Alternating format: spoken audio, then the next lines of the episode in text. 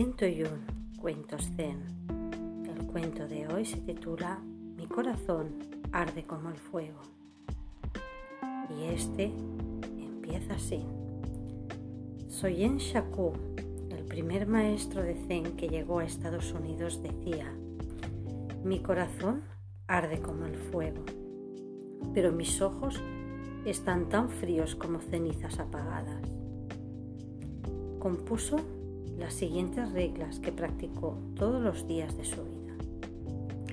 Por la mañana, antes de vestirte, enciende incienso y medita. Retírate a una hora regular.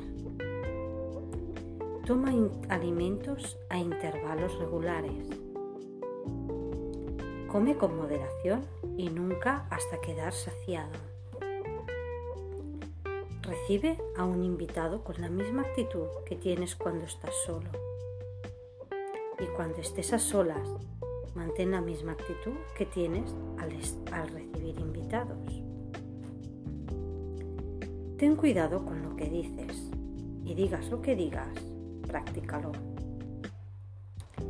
Cuando se presenta una oportunidad, no dejes que pase de largo, pero piensa siempre dos veces antes de actuar.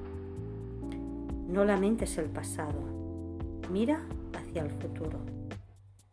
Ten la actitud valiente de un héroe y el corazón tierno de un niño. Al retirarte a descansar, duerme como si este fuera su, tu último sueño.